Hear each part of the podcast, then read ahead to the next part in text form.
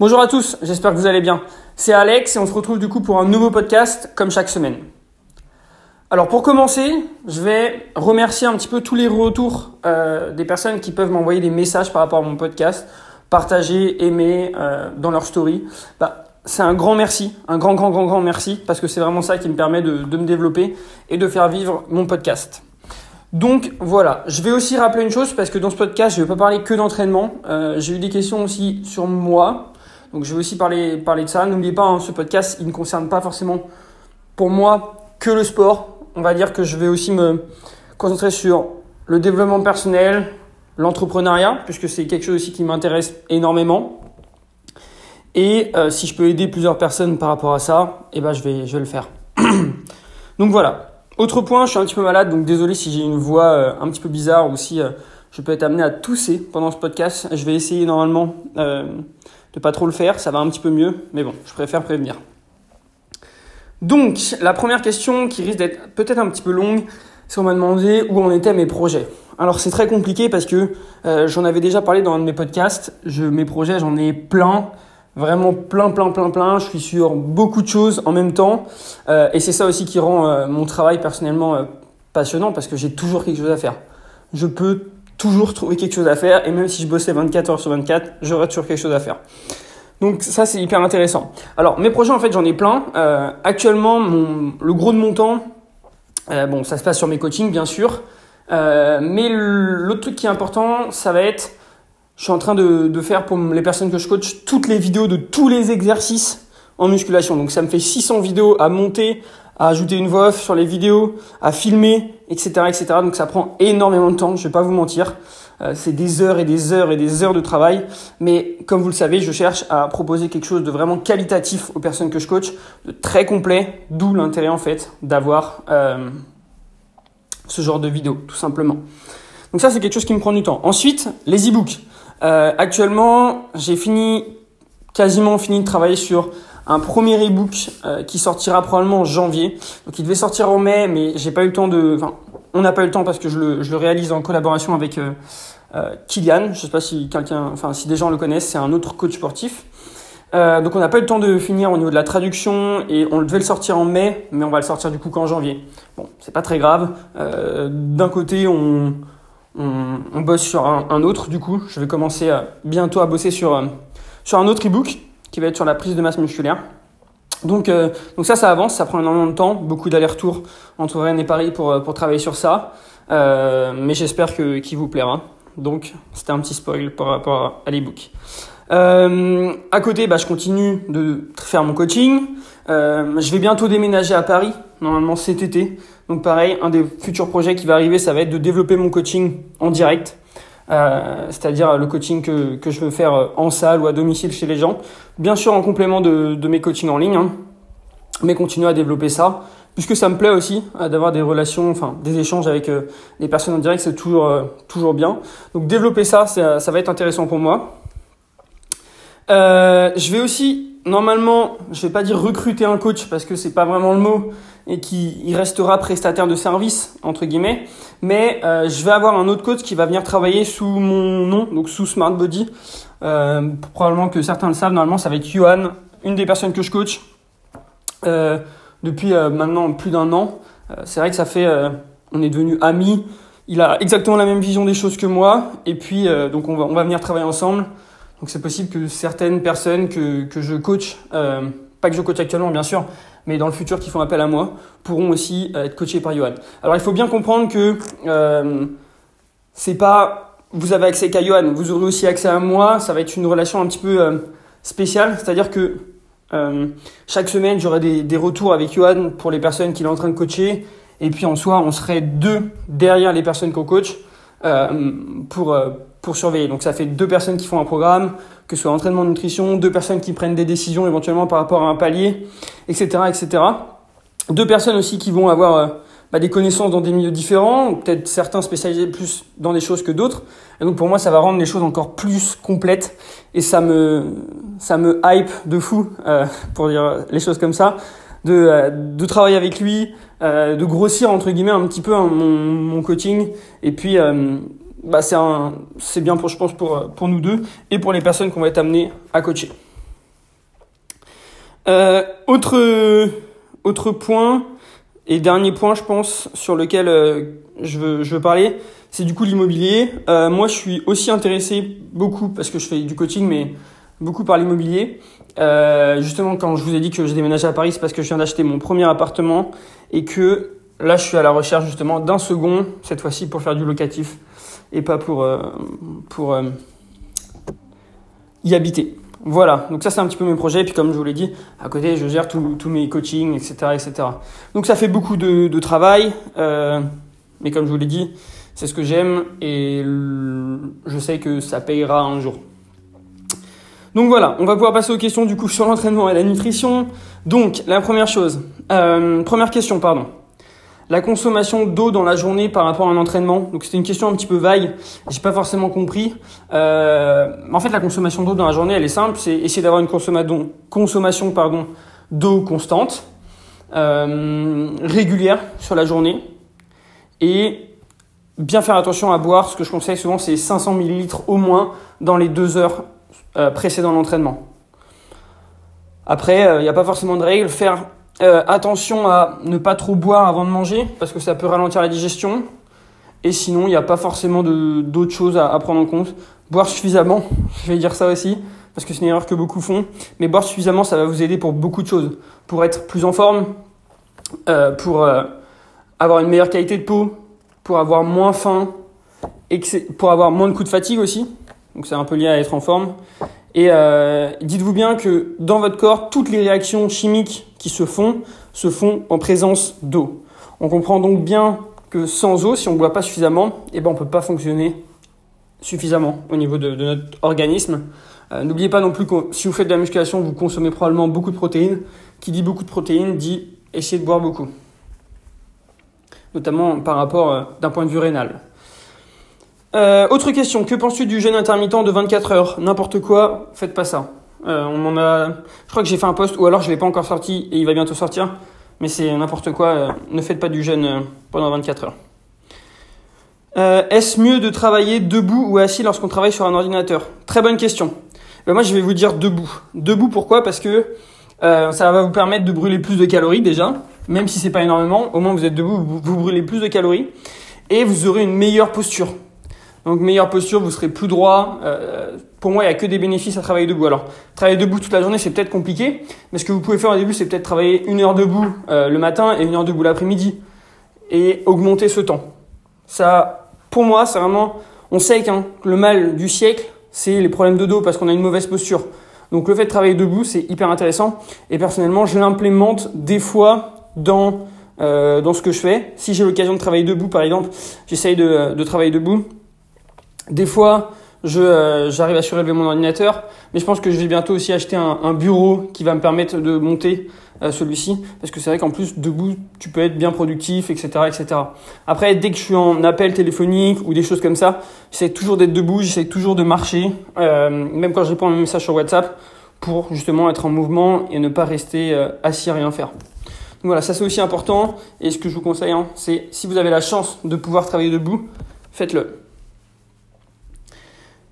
Comment gérer la nutrition quand on s'entraîne tôt le matin? Très simple. Euh, je vais décliner ça en, trois points. Le premier point, c'est manger beaucoup de glucides la veille, avec quand même assez de lipides. Pourquoi des lipides? Ça va ralentir la digestion pour bénéficier des glucides le lendemain. La veille, quand je dis la veille, c'est la veille au soir, bien sûr. Euh, ensuite, ce que je vous conseille d'avoir avant votre entraînement, c'est un petit déj, on va dire un shaker très facilement digérable.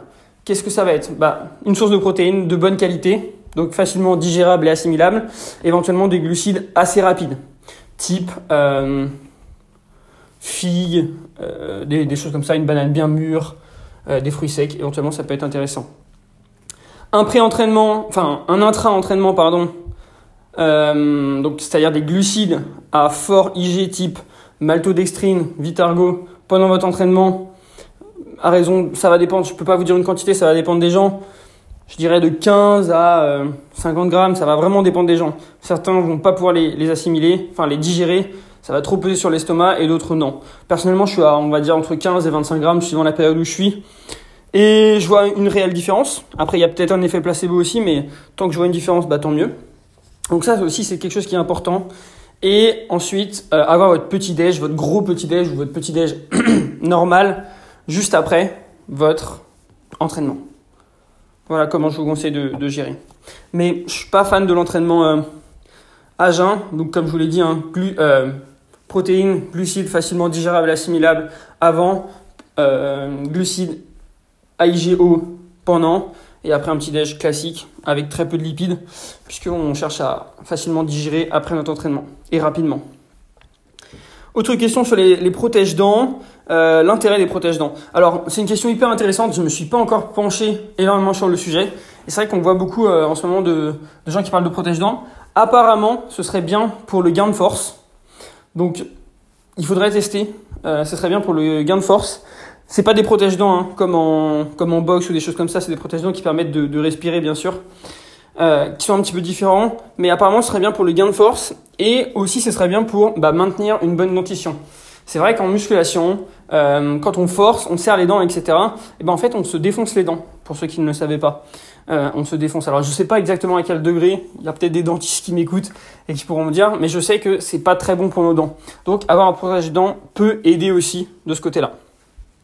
Parce qu'en fait, on ne serre pas nos dents, mais du coup, on serre le, protège-dents et du coup, ça va.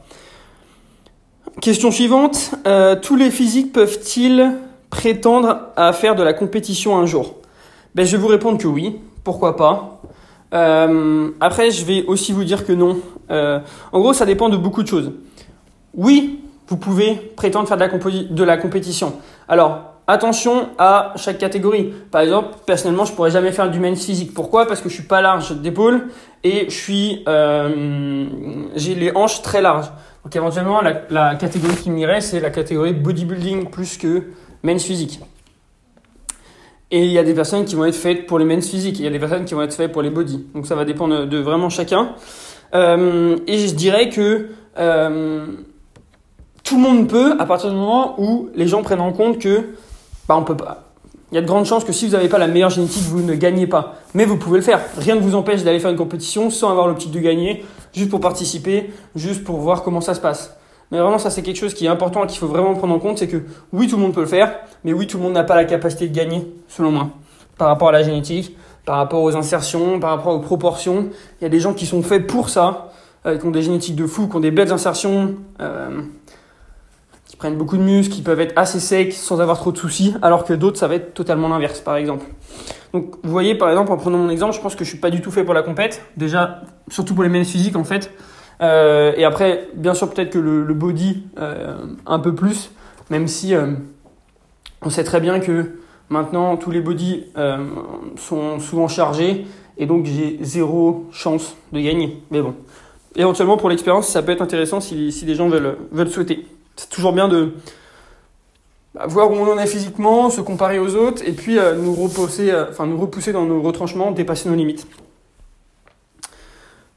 Donc voilà par rapport à ça. Autre question, comment s'entraîner quand on est malade?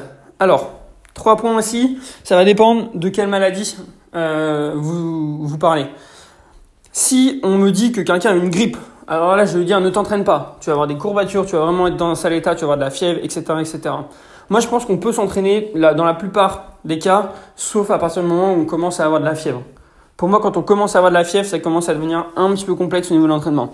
Mais si vous n'avez pas de fièvre, si c'est juste un rhume, si c'est juste euh, mal de gorge ou des choses comme ça, bon, il y a de grandes chances que vous pouvez vous entraîner. Attention, il peut y avoir des cas spéciaux. Par exemple, une personne qui a une angine, qui dort pas du tout de la nuit, qui n'arrive pas à manger, qui n'arrive pas à boire. Bon, est-ce que c'est pertinent pour elle d'aller s'entraîner? Elle va être fatiguée, elle va pas avoir mangé, pas avoir bu, euh, elle risque de se blesser. Donc là, peut-être pas pertinent d'y aller. Sinon, si c'est moyennement malade, on va dire, ce que je vous conseille de faire, c'est tout simplement de commencer votre séance par un peu de cardio, on va dire 15-20 minutes, euh, à allure faible, juste histoire de transpirer. Et au bout de 15-20 minutes, vous voyez comment vous vous sentez. Si vous vous sentez bien, ok, vous allez vous entraîner, bien sûr, on va y revenir après sur comment faire, mais on va s'entraîner. Et si vous vous sentez pas bien, soit vous restez un petit peu sur le cardio, soit vous rentrez chez vous tout simplement, faites un peu d'étirement, etc., etc. Et du coup, si vous choisissez de vous entraîner, comment faire? Moi, ce que je conseille souvent, c'est d'essayer de garder la même charge que ce qu'on a fait la semaine dernière. Donc, essayez de partir dans l'optique de au moins matcher ce qu'on a fait. Et il y a de grandes chances que vous allez voir, vous, allez réussir à gagner des répétitions. Et moi, ce que je conseille, c'est du coup, bah, partir dans cette optique de je match au moins ce que j'ai fait. Et si à la fin de ma série, il m'en reste une ou deux sous le capot, euh, bah, je l'ai fait. Et du coup, il y a quand même une progression. Et souvent, je remarque que même en étant malade, j'arrive au final à progresser. Donc, c'est plutôt une très bonne chose. Et c'est ce que je vous conseille de faire. Pas d'augmentation de la charge, mais éventuellement, essayer de gratter une ou deux répétitions par-ci par-là. Euh, une autre question. Alors, quel est le temps de repos entre deux trainings minimal, entre guillemets euh, C'est très compliqué à répondre comme question parce qu'il n'y a pas de temps de repos minimal. Euh, quand on parle de groupe musculaire, pareil, il n'y a pas de temps de repos vraiment minimal. Ça va dépendre déjà des hommes et des femmes. Ça va dépendre du groupe musculaire que l'on travaille. Ça va dépendre euh, de comment on l'a travaillé. Par exemple, faire des élévations latérales tous les jours ne pose pas forcément de soucis. Euh, d'un point de vue récupération. Par contre, aller faire du squat tous les jours, vous allez voir que ça va pas être la même. Donc, il faut vraiment euh, prendre en compte plusieurs choses. La capacité de récupération de chacun, le, la période d'entraînement de chacun, si par exemple elle est en prise de masse ou en perte de gras, le sommeil, l'hydratation, enfin plein de choses à prendre en compte. Donc du coup, c'est une question qui est très très très complexe. Ce que je peux vous dire, c'est que le double split, par exemple, le fait de s'entraîner deux fois par jour, c'est envisageable. Alors c'est envisageable dans beaucoup de conditions. C'est-à-dire que souvent pour réussir à faire un double split, euh, il faut vivre un peu, un peu pour l'entraînement et pour le sport. Euh, c'est-à-dire que souvent ceux qui font ça, c'est les athlètes de haut niveau et ils vivent pour ça. Ils dorment pour ça, ils mangent pour ça, ils font rien à côté, donc ils peuvent se permettre de faire des entraînements. Et la meilleure répartition d'entraînement, quand on me la demande, euh, je dirais que c'est le double split, bien sûr. Pourquoi? Parce que ça permet vraiment de d'optimiser à fond son entraînement mais est-ce que c'est possible pour tout le monde? Pour 99% d'entre nous, ça ne l'est pas. Euh, donc voilà par rapport à ça. Mais c'est la meilleure répartition. Et personnellement, je l'ai testé un été. J'ai testé le, double split. C'était quand? C'était il y a 2-3 ans. Euh, bon, j'avais pas le niveau que j'avais aujourd'hui. Hein. Euh, j'ai bien aimé. J'aime bien le fait, en fait, de faire euh, des séances assez courtes. Ça me faisait des séances quand même de 45 minutes, je dirais. 30-45 minutes. Avec un gros muscle le matin et un petit muscle le soir. Et du coup, euh, je faisais 6 entraînements, enfin je faisais ça 6 jours sur 7 et ça me faisait du coup 12 entraînements.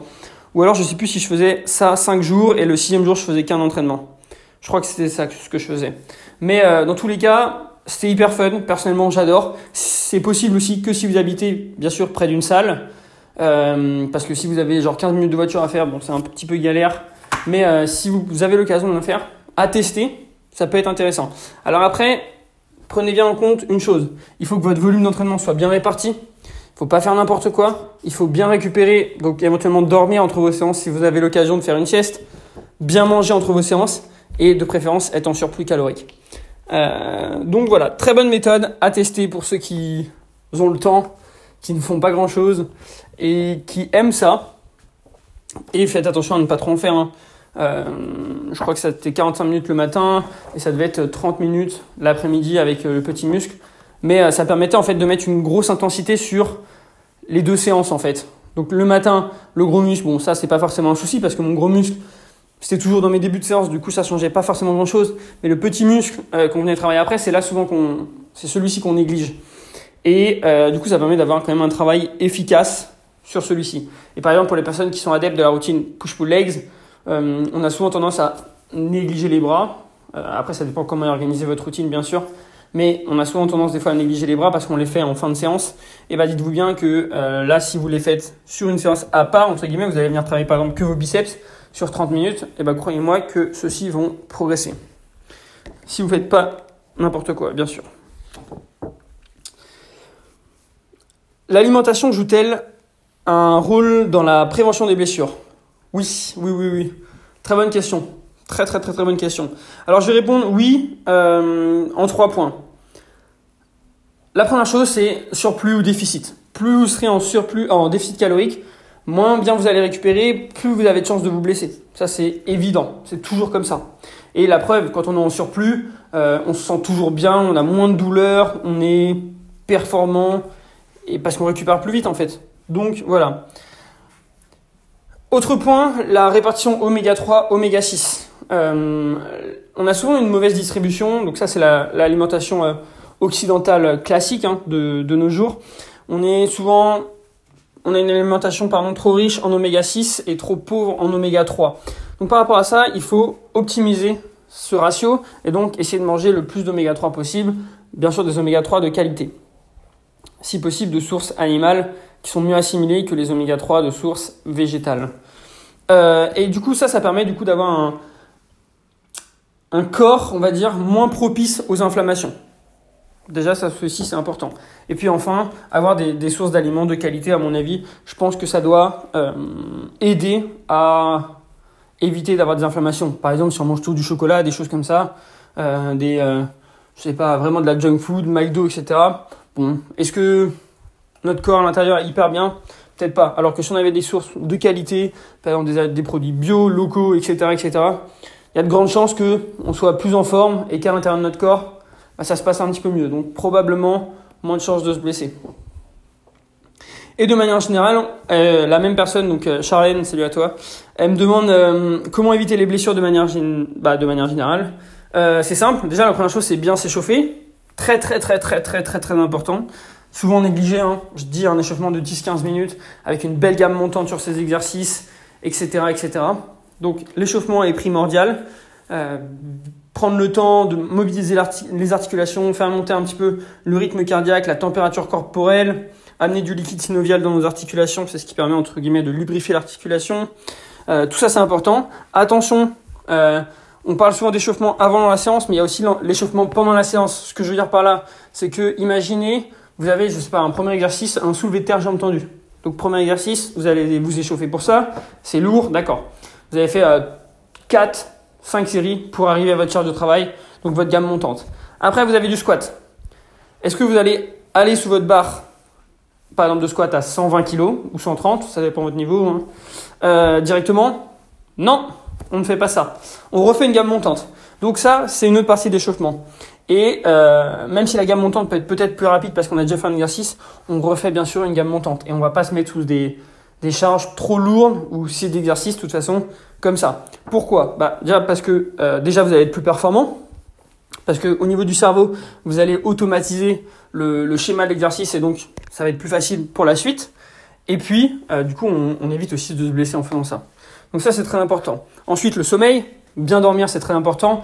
Et j'ai écouté encore un, podcast sur ça il y a deux jours, sur l'importance du sommeil. Le sommeil, c'est le plus important. Avant de, parler entraînement, nutrition, etc., optimiser votre sommeil. Et quand je dis optimiser, c'est dormir au minimum 7 heures et idéalement 8 à 9 heures. C'est probablement la meilleure des choses.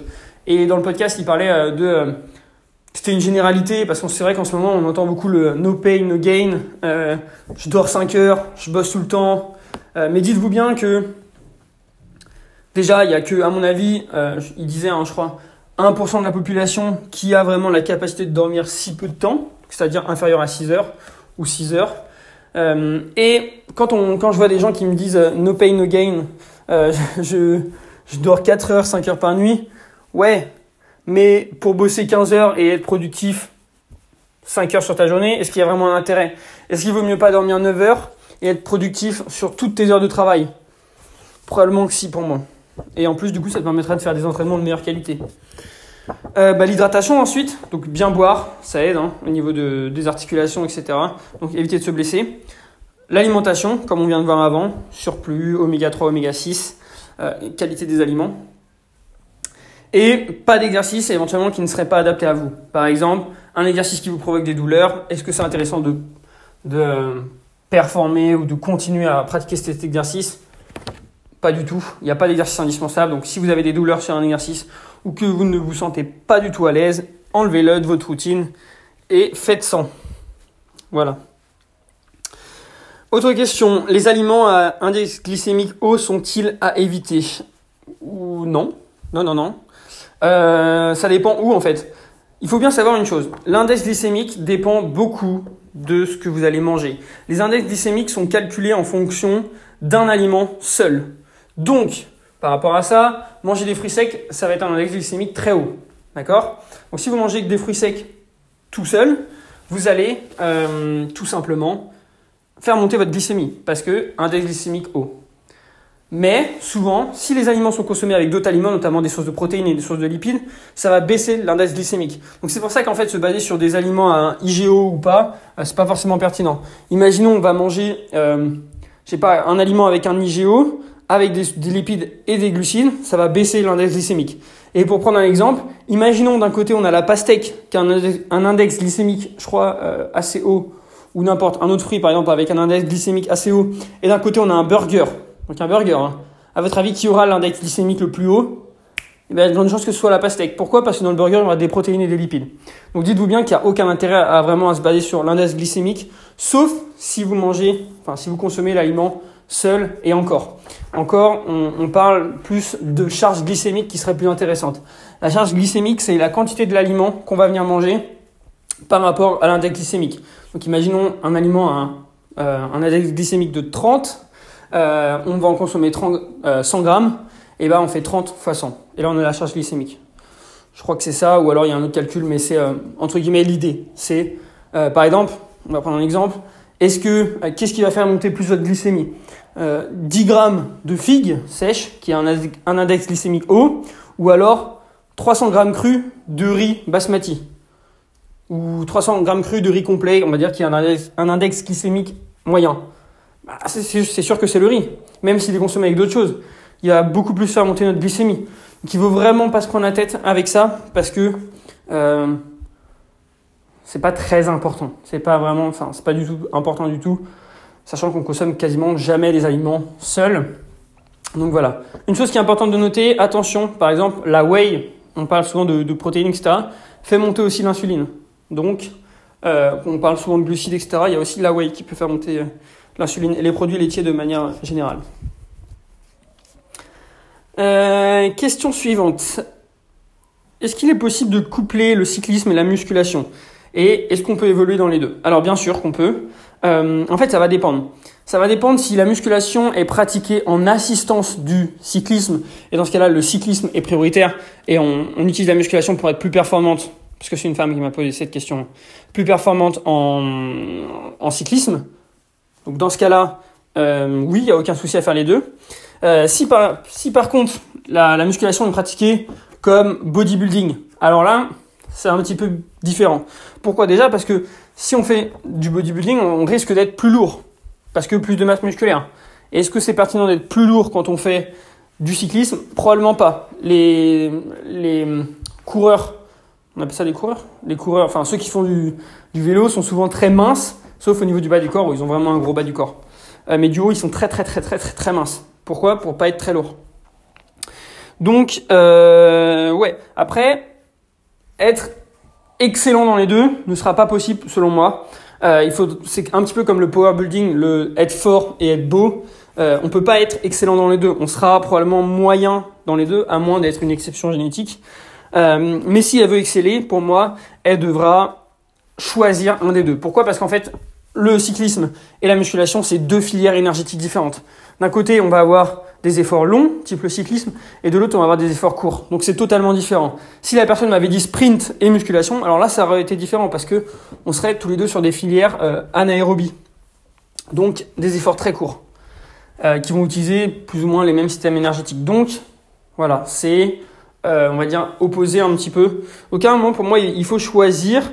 Et si par exemple la priorité ça reste le cyclisme et que la musculation est pratiquée intelligemment en assistance pour être plus performante, alors il n'y a pas de souci. Par contre, si euh, c'est l'inverse, si la priorité c'est la musculation type bodybuilding et que le cyclisme est pratiqué aussi en euh, assistance, enfin en, pas en assistance, en plaisir, ben, il n'y a pas de souci non plus. Par contre, là où c'est le souci, c'est si on veut être très fort en cyclisme et qu'on veut être la meilleure en bodybuilding, est-ce que c'est bien? Vous n'y arriverez pas, selon moi. Tout simplement parce que euh, c'est pas forcément compatible et le corps va faire, des adaptations en fonction des efforts. Et il y aura toujours une priorité. Le corps cherchera toujours à prioriser quoi que ce soit. C'est pour ça que faire trop de cardio n'est pas forcément intéressant parce que notre corps va s'adapter au type d'effort qu'on lui fait subir. Euh, dernière question. Qu'est-ce que je pense de la caféine synthétique?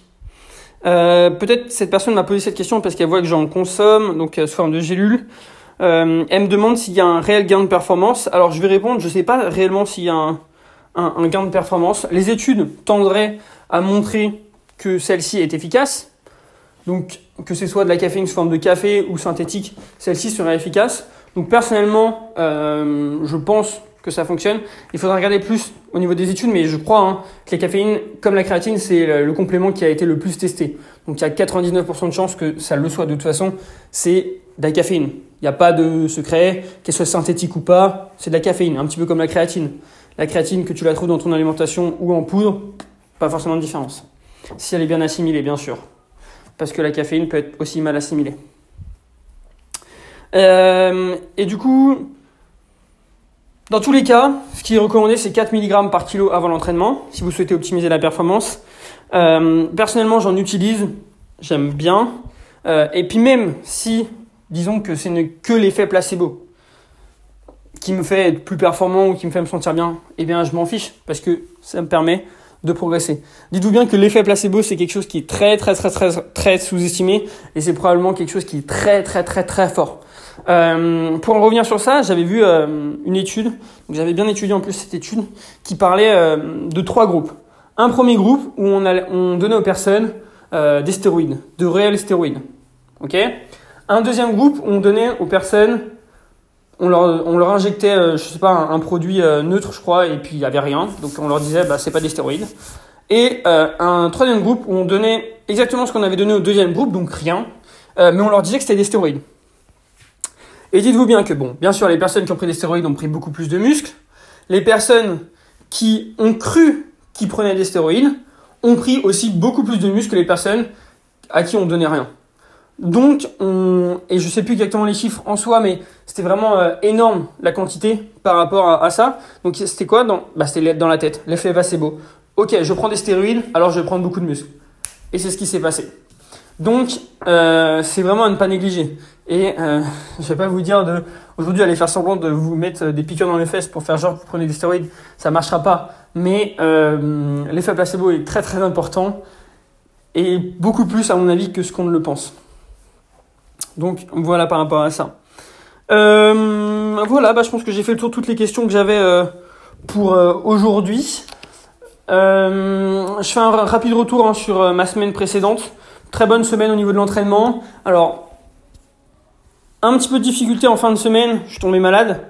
À mon avis, c'est euh, ma séance bas du corps. Elle m'a détruit nerveusement au niveau du système immunitaire aussi et au niveau de, bah, de mes muscles, tout simplement, puisque j'ai encore des courbatures et on est 6 jours après. C'est bien pour vous dire que euh, j'ai eu du mal à récupérer. Euh, à côté, j'ai dû tomber malade aussi parce que je fais beaucoup de cardio, une demi-heure à la fin de mes séances actuellement.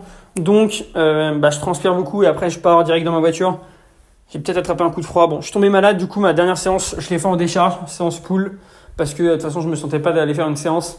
J'étais vraiment pas bien. Et bon, c'est pas très grave, hein, une séance de décharge. Et au final, aujourd'hui, ça va beaucoup mieux. Hier, je fais une très très bonne séance de séance push, alors que mon poids est plus bas. Euh, j'étais à 83 kg jeudi dernier. Ce matin, j'étais à 82, donc c'est plutôt cool. Ça, ça descend.